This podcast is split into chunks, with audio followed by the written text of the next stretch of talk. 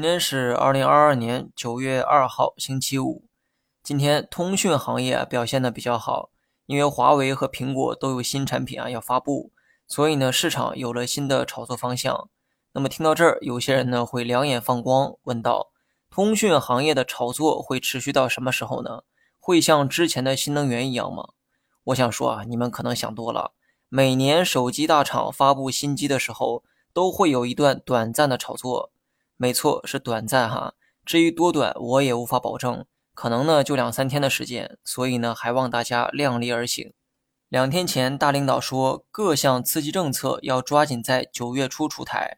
虽然目前呢还没有看到任何动作，但毕竟是领导所言，除了信也没有其他办法。既然九月要出台各项刺激政策，按理说反弹也应该指日可待。唯一不确定的是具体拐点会在哪天到来。那么，综上所述，整个九月的走势可以适当的偏向乐观，但短期会在哪一天迎来反弹，还需要等信号，也就是我这两天一直在重复的那两个信号。没有出现信号之前，只能继续按照调整预期。那么最后也给大家喝一碗鸡汤哈，最近市场不断的调整，磨没了很多人的信心。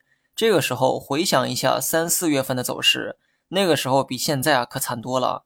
而悲惨过后，换来了长达两个月的反弹，涨涨跌跌本来就是股市常态。